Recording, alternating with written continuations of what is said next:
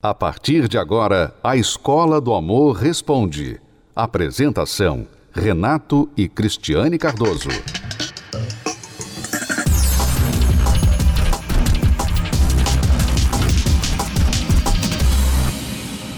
Vamos responder a pergunta de uma amiga, não quer se identificar. Ela pergunta para você, Cristiane. Ok. Ela diz: Cris, estou namorando há um mês e 18 dias. Meu namorado é muito fechado, sensível e não é compreensivo. Gostaria de saber como mudar essa situação, pois eu quero ser uma boa namorada, mas não sei o que fazer. eu, antes dos seus comentários, eu, ela está um mês e 18 dias, ela está contando, né?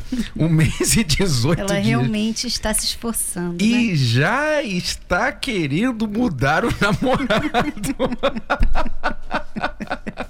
ah, meu pai. É porque você tem muitas expectativas, né? Você provavelmente está querendo fazer tudo certinho e tanto é que você sabe exatamente o tempo, né, que vocês estão namorando e você já tem assim na sua cabeça uma lista de coisas que são importantes, né, que é, qualidades, características que são importantes no relacionamento, né? Como a pessoa se abrir para você conhecer, enfim, ela provavelmente ouve muito o programa, ela tem expectativas do namorado. E ele, por sua vez, provavelmente não ouve muito programa, não tem muita noção do que é esperado dele. Na verdade, ele está começando a conhecer a área, né? ver o que está acontecendo. Será que é ela? Será que vale a pena investir? Ele está ainda no início de tudo, né?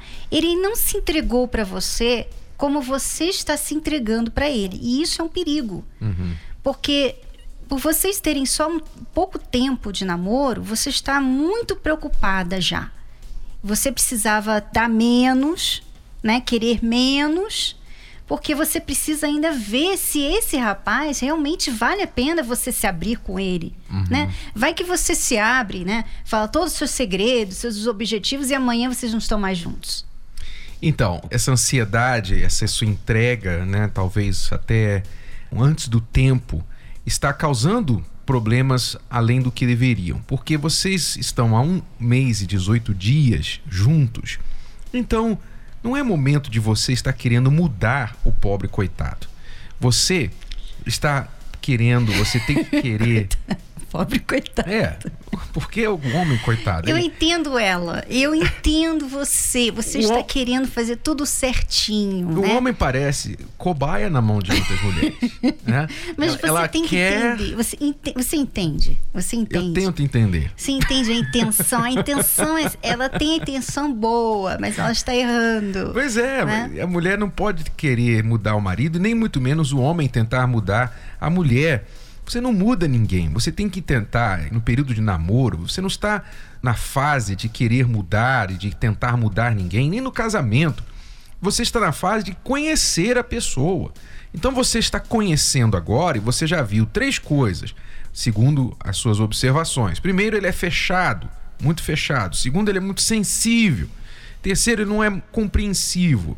Então, todas essas três características remetem a um problema de temperamento do namorado. O namorado tem um temperamento assim um pouco delicado, fechado, sensível e difícil de, de compreender os outros. Então, você tem que observar se essa pessoa é a pessoa com quem você quer continuar namorando e eventualmente se casar. O namoro é para isso. Você observa a pessoa, observa os defeitos, todo mundo tem defeitos, mas alguns defeitos são simplesmente insuportáveis para certas pessoas e então resultarão na quebra daquele relacionamento. Terão de resultar na quebra do relacionamento. E não há problema você namorar uma pessoa, passa um mês, ou dois meses, três meses, você começa a ver, hum, essa pessoa é difícil de lidar.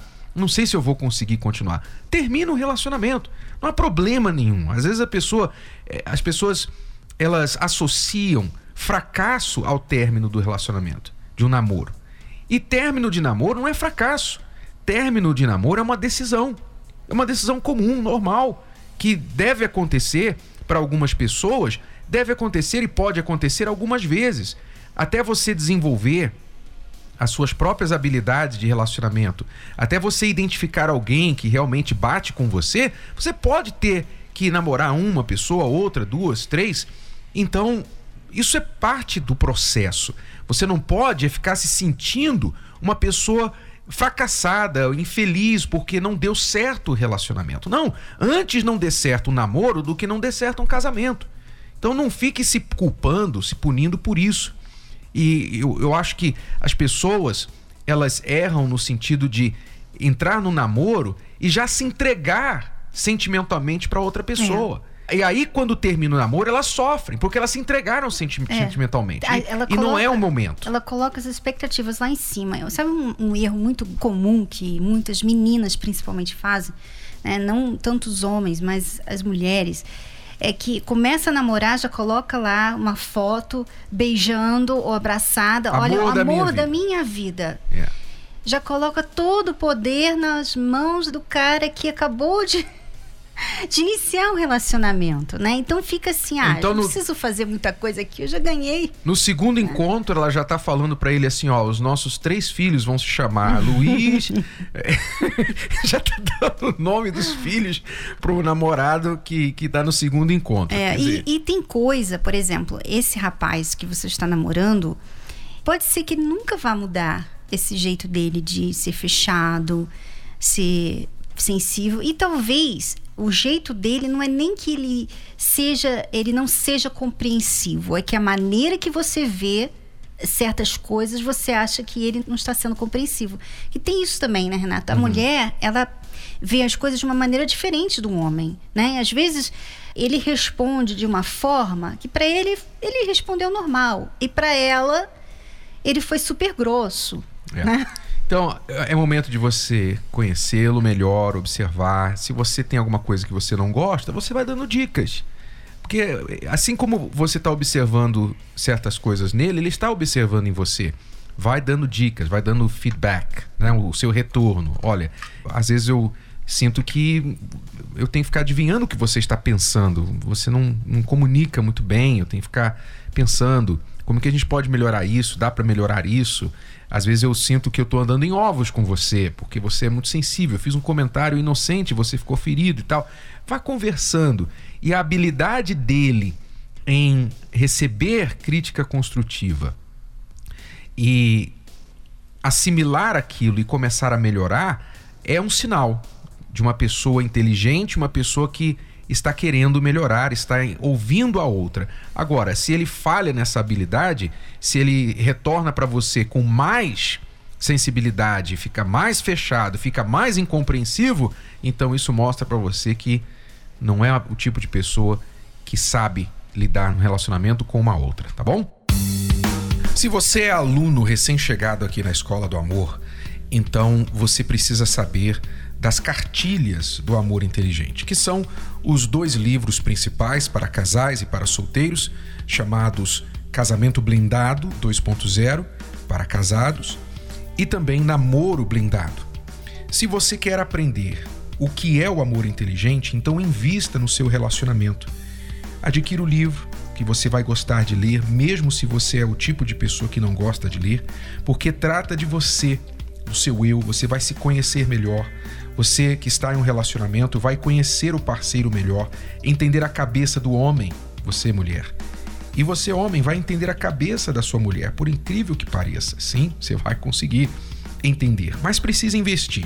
Então vá até uma livraria e adquira Casamento Blindado 2.0 ou Namoro Blindado, o seu relacionamento à prova de coração partido, que não é só para quem está namorando, é para solteiros também, que ainda nem namoram, tá bom? ou pela livraria ou pelo site casamentoblindado.com, entrega em sua casa.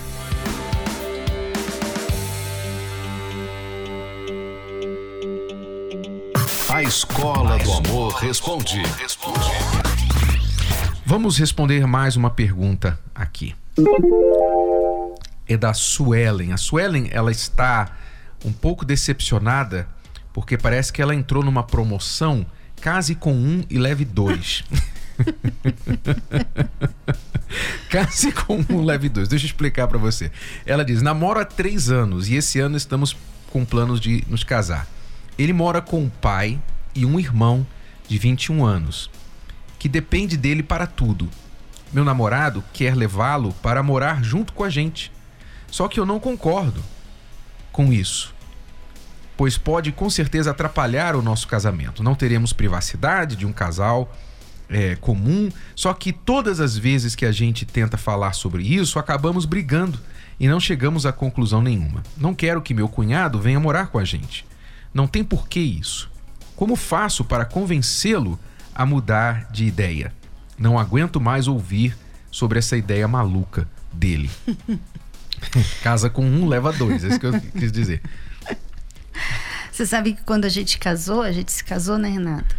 Um mês depois, eu já estava com meu irmão morando com a gente, uhum. né? Mas ele era pequenininho, ele tinha seis aninhos ainda.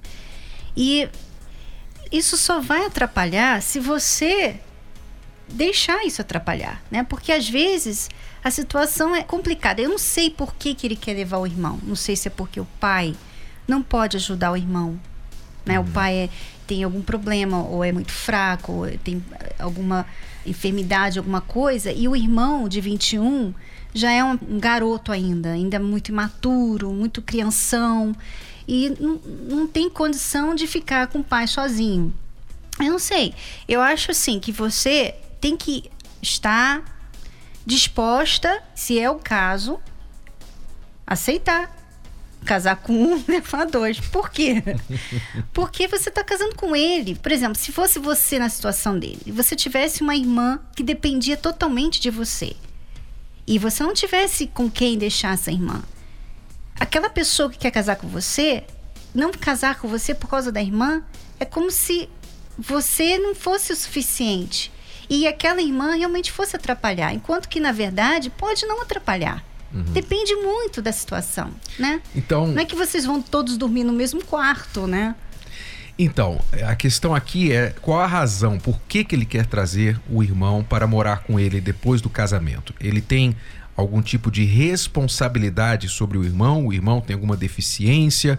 O pai não pode continuar com o irmão na casa? Enfim, se há uma situação em que ele realmente, como irmão, ele está se sentindo responsável, então você tem que compreender e fazer o melhor da situação. Tentar lidar com essa situação, não criar um problema por isso, tá? Agora, se não há razão, você diz que não entende o porquê disso, né? Não há nenhuma razão, a não ser que ele, ele não quer se separar 20, do irmão. O irmão de 21 anos depende uhum. dele para tudo. Pois é, isso sugere que ele tem alguma deficiência, alguma coisa. Mas eh, suponhamos que o irmão simplesmente ele não quer ficar com saudade, né? Ou então ah, não quero dar despesa para o meu pai e tal. Não há uma razão realmente essencial, plausível, então aí pode ser imaturidade do seu namorado. Então você tem que pesar as coisas. Se é uma situação que ele está agindo por responsabilidade, admire essa responsabilidade dele, porque ele está mostrando responsabilidade para com a família. E aprenda a lidar com isso. Agora, se não é, então o que você pode fazer? Você não pode mudar a cabeça dele. Mas se você acha que isso é simplesmente inegociável, então a opção é você não casar com ele. Pode fazer. É mudar. É porque é, a questão aqui é o seguinte: você não pode mudar a outra pessoa. E nós vamos repetir isso. Será que a gente vai ter que repetir isso pro resto da vida, Renato? As pessoas acham que tem uma fórmula que elas poderão usar e vai aquela fórmula vai mudar a cabeça da outra pessoa. Uhum. E não é assim, ninguém é assim. Ninguém pode mudar você e ninguém pode me mudar. Eu só vou mudar se eu quiser mudar. Então, se você quer casar com esse homem e esse homem está determinado em levar o irmão para casa, quando ele sair de casa, levar com ele, então você vai ter que decidir. Ou eu vou aceitar essa situação e fazer o melhor dela, né? né, ser amiga do irmão dele, enfim, ajudar, ser como uma mãe, sei lá, não sei a idade de vocês, ou você simplesmente não vai poder casar com ele. Uma coisa que você não pode fazer é ter as duas coisas: ter as coisas do seu jeito e mudar o seu namorado. A terapia do amor não acontece só no Templo de Salomão. Ela está em todo o Brasil. Encontre a localidade mais próxima a você acessando o site terapia do amor.tv. Basta clicar na seção Onde e Quando Acontece e digitar. Se preferir, você também pode encontrar a terapia do amor mais próxima ligando para o telefone 0 operadora 11 3573 3535. De qualquer lugar do país, você pode aprender o amor inteligente.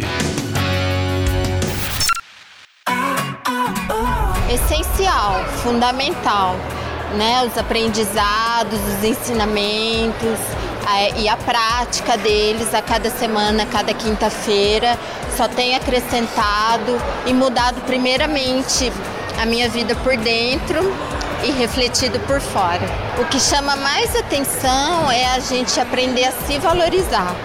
Né? Valorizar quem nós somos, o que a gente já conquistou de bom, o que a gente, a essência que a gente tem, independente de um relacionamento ou não né? E depois, se tornando a pessoa adequada, também isso promove o encontro com a pessoa adequada. Então isso para mim tem sido mais importante. Mudou bastante. É, a fé, a confiança, a crença, a paz de esperar, é, plantar e ter a certeza que esperar que vai acontecer o melhor né? Então isso é não tem preço. Nós já acompanhamos o programa já há algum tempo. Nós já lemos os livros, né, dos autores, né, Renato e Cristiane, né? E então nós nos identificamos bastante. Já também participamos da Caminhada do Amor, né, no Ibirapuera. Foi muito edificante para o nosso relacionamento. Então aí hoje nós viemos aqui conhecer a terapia. Assim, nós achamos assim muito edificante, muito bom, né? pelo fato de já acompanharmos pelo, pelo programa, né, aos sábados, e também por alguns amigos, né? E graças a Deus tem sido edificante. É, além de nós ouvirmos, está colocando em prática né, nossas vidas, você renunciando, negando algumas coisas para que o seu casamento venha fluir, que venha bem só o seu casamento. Isso já é uma submissão, um ato de renúncia de alguns atos que às vezes tem enraizado e não tem compartilhado para que o seu casamento venha se, se fortificar, venha dar resultados.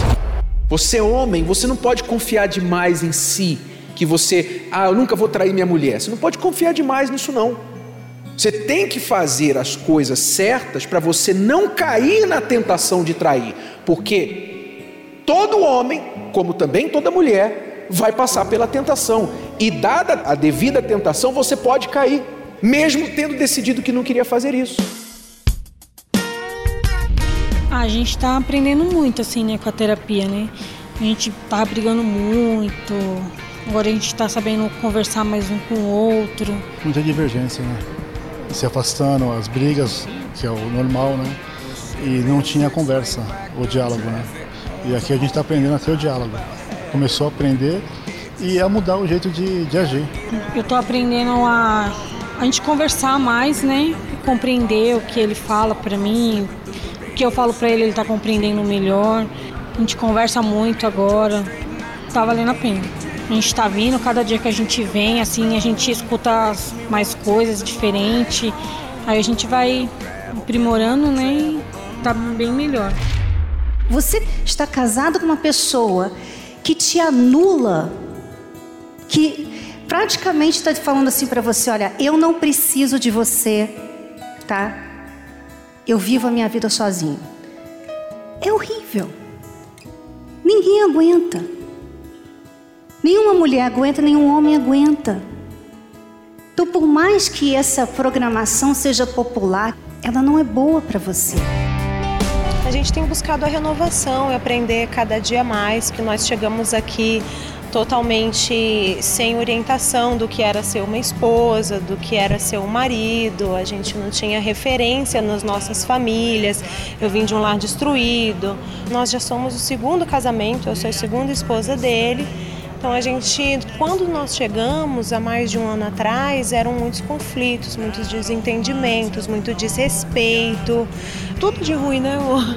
Na verdade, a gente chegou aqui com o casamento destruído porque eu não sabia como tratar ela como esposa. Eu era muito arrogante, ignorante, pensava muito em mim.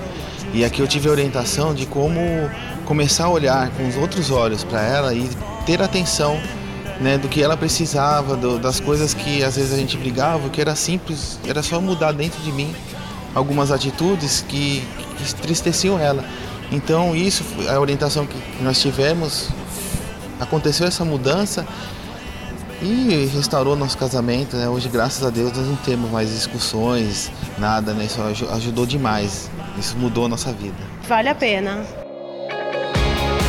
Participe da Terapia do Amor. Mais informações, acesse terapia do amor.tv ou ligue para 0 operadora 11 3573 3535. Terapia do Amor. A mudança da sua vida amorosa. Você pode ouvir novamente e baixar esse episódio da Escola do Amor Responde no app Podcasts da Apple Store e também pelo Spotify e Deezer.